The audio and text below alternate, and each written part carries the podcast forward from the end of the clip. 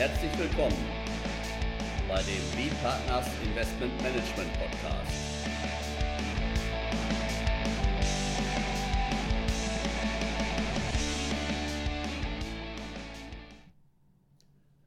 Ja, zusätzlich zu unserem langen Podcast wollen wir jetzt einen immer wieder Mittwochs-Podcast einführen mit einem kurzen Wochenrückblick, was in unserer Beratungspraxis jetzt in der Woche besonders interessant war.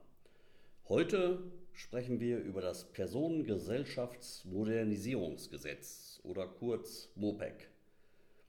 Wir, das sind Friederike Schmidt und Carsten Bödecker.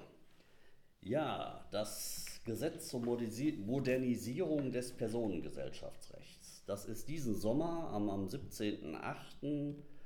im Bundesgesetzblatt verkündet worden, soll allerdings erst in Kraft treten am 1. Januar 2024. Was steht da jetzt drin? Ja, da wird zum einen jetzt zukünftig unterschieden bei den bürgerlichen hm, Gesellschaften, also den Gesellschaften bürgerlichen Rechts, die im bürgerlichen Gesetzbuch geregelt sind, in einmal die rechtsfähige und dann in die nicht rechtsfähige Gesellschaft bürgerlichen Rechts. Nimmt die Gesellschaft am Rechtsverkehr teil, tritt sie also nach außen auf, ist sie Außengesellschaft, dann ist das eine rechtsfähige GbR. Nimmt die Gesellschaft nicht am Rechtsverkehr teil, tritt sie nicht nach außen auf, sondern nur zwischen, nach innen zwischen den Gesellschaftern. Dann ist das sogenannte Innengesellschaft. Da bleibt es dabei, die ist nach wie vor eine nicht rechtsfähige GbR. Vielleicht mal als Beispiel, eine rechtsfähige Gesellschaft bürgerlichen Rechts, das kann zum Beispiel eine Anwaltssozietät sein, wo, wenn man da als Mandant hingeht, dann schließt man einen Vertrag mit der gesamten Sozietät. Damit tritt also diese Gesellschaft nach außen auf. Wir haben damit also eine Außengesellschaft, dann zukünftig unter diesem Modernisierungsgesetz eine rechtsfähige Personengesellschaft auch als Gesellschaft bürgerlichen Rechts. Jetzt noch ein Beispiel für eine reine Innengesellschaft. Ja, da wird so üblicherweise eine Lottogemeinschaft oder ein Kegelclub genannt, nicht? also der jetzt im Rechtsverkehr nicht nach außen auftritt. Man wird zwar zusammen gekegelt, aber jeder bestellt sein Bier alleine. Ja, jetzt diese Unterscheidung oder diese Neueinführung der rechtsfähigen Gesellschaft oder insgesamt das Personengesellschaftsmodernisierungsgesetz was bedeutet das jetzt eigentlich für den Bereich Investment Management? Eigentlich kann man sagen, dass die Bedeutung nicht so groß ist. Was vorher nicht im Gesetz stand und durch Rechtsprechung und Lehre über viele Jahrzehnte entwickelt wurde, nicht, da kann man sagen, das ist jetzt in Gesetzestext verpackt worden. Die praktischen Auswirkungen sind daher gering. Wir haben ein paar Anpassungsvorschriften im Kapitalanlagegesetzbuch, und sag mal, ansonsten äh, gibt es auch Vorschriften neu zur Vertretung und Geschäftsführung. Aber im Investmentmanagement, also zum Beispiel Investmentkommanditgesellschaft hier in Deutschland, aber auch in, in Luxemburg, da haben wir sowieso ausführliche Regelungen in den Personengesellschaftsverträgen drin. Gibt es also so gut wie keinen Änderungsbedarf. Nicht anders sieht das dann nur bei Gesellschaften ohne ausführliche Regelungen aus, also in meinem Extremfall Gesellschaft, die nach außen auftritt, aber überhaupt gar keinen schriftlichen Gesellschaftsvertrag hat, weil die sich nur auf die Vorschriften sozusagen im Gesetz gestützt haben. Und da wird Anpassungsbedarf bestehen. Ja, insoweit also schon eine große Sache für den Gesellschaftsrechtler, von den praktischen Auswirkungen dann aber vielleicht dann doch nicht so groß hier für uns in der Praxis. Aber jetzt zum Steuerrecht. Ähm, da ist es äh, so, dass es da durchaus Diskussionen gibt. Denn statt der bisherigen Vorschriften in den Paragraphen 718 und 719 bürgerliches Gesetzbuch, der eben die Gesamthand regelt, also dieses, dieses Konstrukt, was im Prinzip sag mal, bei, bei Schaffung des bürgerlichen Gesetzbuches ähm, ausgedacht wurde, um eben das Vermögen der Mitglieder eines Verbandes, eben hier denn der Gesellschafter der Personengesellschaft, von dem Vermögen des Verbandes selber, dem Gesellschaftsvermögen zu trennen. Da gibt es in jeder Rechtsordnung eben Regelungen, wie man sowas macht. Eine Möglichkeit der Trennung ist eben einer solchen Gesellschaft eine juristische Persönlichkeit zu geben, wie wir das in Deutschland auch bei den Kapitalgesellschaften, also der GmbH und der Aktiengesellschaft haben. Und dann aber abgestuft für Personengesellschaften, also unterhalb der juristischen Personengesellschaft, muss man sich auch überlegen, wie man so eine Vermögenstrennung hinbekommt. Und da hat das bürgerliche Gesetzbuch das eben so gemacht, dass sie eben diese Gesamthand eingeführt hat. Also man vielleicht den Satz zusammenfassen kann, jeder Gesellschafter ist berechtigt auf das Ganze, eingeschränkt nur durch die Berechtigung der anderen. Das ist im Prinzip das Gesamthandsvermögen. Dadurch wurde eine Trennung zwischen dem Vermögen der Gesellschafter und dem Gesellschaftsvermögen erreicht. Und ja, diese, diese, diese Trennung des, des Gesellschaftsvermögens, da gingen dann auch Probleme mit einher. Zum Beispiel, wenn eine Gesellschaft bürgerlichen Rechts eine Immobilie erworben hat, kann die im Grundbuch eingetragen werden, ja oder nein. Und diese Fragen, die sind im Prinzip auch schon durch die Rechtsprechung entschieden worden, also wo man dann eben dieses Vermögen immer mehr in den Vordergrund gestellt hat und auch gesagt hat, auch eine, das Vermögen einer Gesellschaft bürgerlichen Rechts ist eben fähig, hier ähm, Eigentum zu erwerben, aber immer fußen auf diesem Gesamthandsprinzip.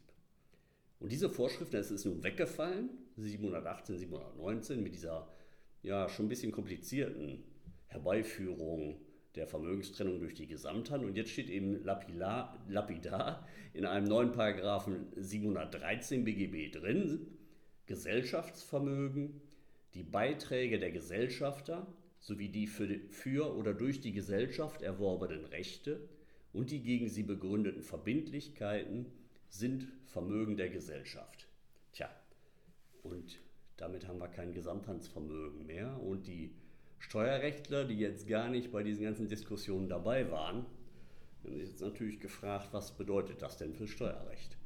Da will ich mal jetzt zitieren den Kollegen Brühl, der kommentiert in dem Back Online Kommentar zur Abgabenordnung.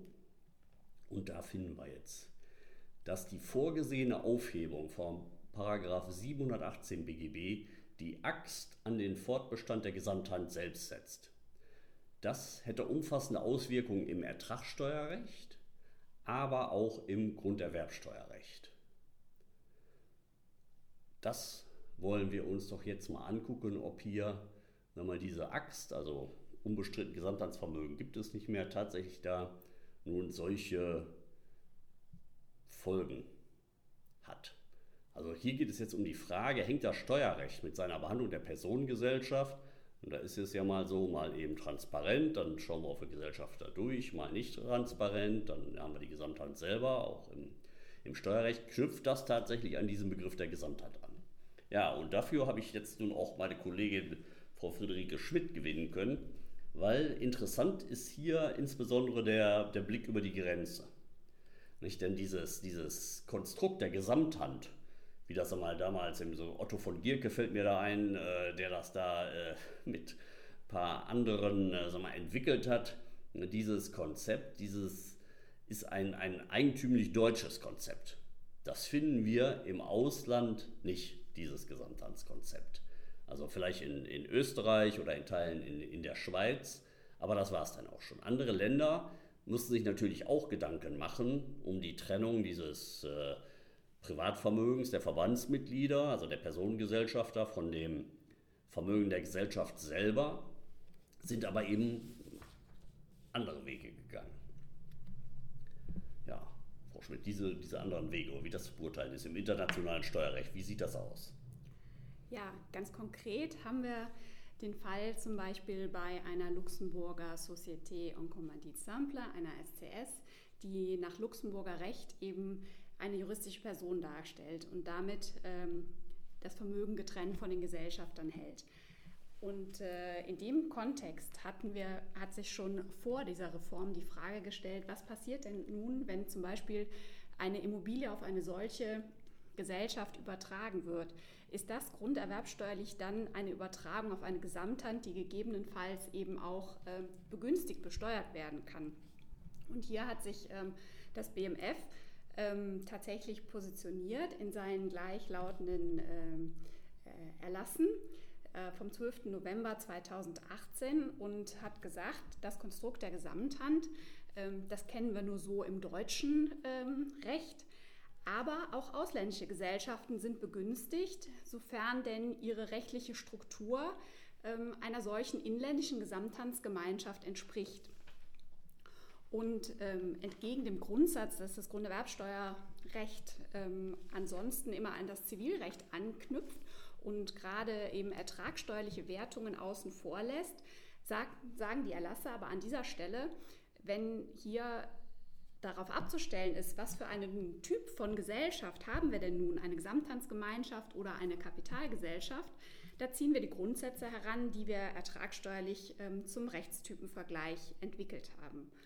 Und ähm, auf die Behandlung nach ausländischem Recht kommt es nicht an, sondern wir wenden da ganz ähm, äh, einen, einen Kriterienkatalog an, den das BMF entwickelt hat, damals äh, ursprünglich 2004 zu einer US Limited Liability Company, die nach deutschem Recht eben auch nicht eindeutig klassifizierbar ist, ob es sich dabei um eine Personengesellschaft oder eine Kapitalgesellschaft handelt.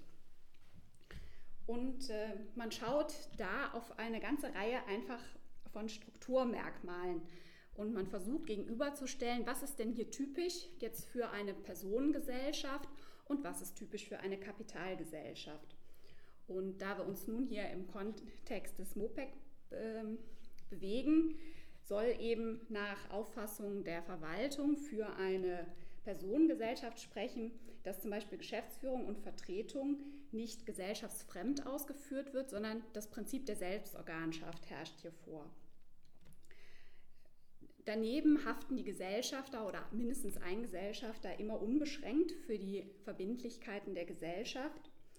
Und auch die Anteile an einer solchen Gesellschaft sind in der Regel nicht frei übertragbar, sondern es bedarf einer Zustimmung der weiteren Gesellschafter. Wenn es dann nachher darum geht, den Gewinn zu verteilen, dann ähm, passiert das bei einer Personengesellschaft regelmäßig nicht automatisch, sondern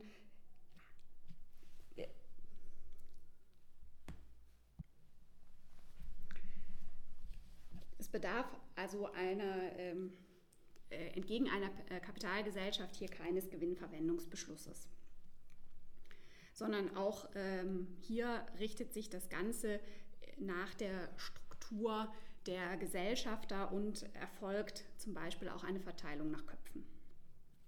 Und diese Grundsätze sind eben auch jetzt übertragen worden dann auf ausländische ähm, Rechtsformen, wenn es um die Frage geht, sind sie vergleichbar einer Gesamthandsgemeinschaft. Und ähm, ja, nach unserem Dafürhalten sollten eben diese Grundsätze auch weiterhin gelten, sodass ähm, die Reform auch steuerlich dem ersten Anschein nach keine weiteren Auswirkungen haben sollte. Und äh, Sie hatten ja auch nochmal sich die Gesetzesbegründung angeguckt. Und ich glaube, da fand sich auch eben genau diese Aussage. Genau. Der Gesetzgeber selber oder die Bundesregierung geht in ihrer Gesetzesbegründung davon aus, dass insbesondere ertragssteuerlich eigentlich das MOPEC ähm, nicht zu Änderungen bei der Besteuerung führt. Es soll dabei bleiben, dass Personengesellschaften transparent besteuert werden und sprechen die Steuergesetze von Gesamthandsvermögen, dann soll damit gemeint sein, Gesamthandsvermögen ähm, gibt es demnächst nicht mehr, sondern das neue Gesellschaftsvermögen soll verstanden werden als Abgrenzung zum einzelnen Vermögen der Gesellschafter, zum sogenannten Sonderbetriebsvermögen. Ja, also kann man sagen jetzt, also die Axt, wie sie der Kollege dort gesehen hat, die sehen wir jetzt nicht so. Also wir würden eigentlich sagen, das bleibt für Steuerrecht alles beim Alten. Wesentlich sind eben die Strukturmerkmale einer, einer Personengesellschaft und der Rest gibt sich dann aus den äh, steuerrechtlichen Vorschriften. Und wir würden, glaube ich, so weit, sogar so weit gehen, dass also selbst dort in den Vorschriften, wo heute von Gesamthand die Rede ist, nicht, das würden wir dann einfach zukünftig sozusagen mit dem Gesellschaftsvermögen der Personengesellschaft ersetzen, also selbst wenn das Gesetz in diesen Bereichen nicht geändert werden würde. Ja, dann äh, war das sozusagen ja unsere Sicht zum äh, Personengesellschaftsmodernisierungsgesetz. Ja, und dann freuen wir uns wieder auf interessante Themen nächsten Montag spätestens.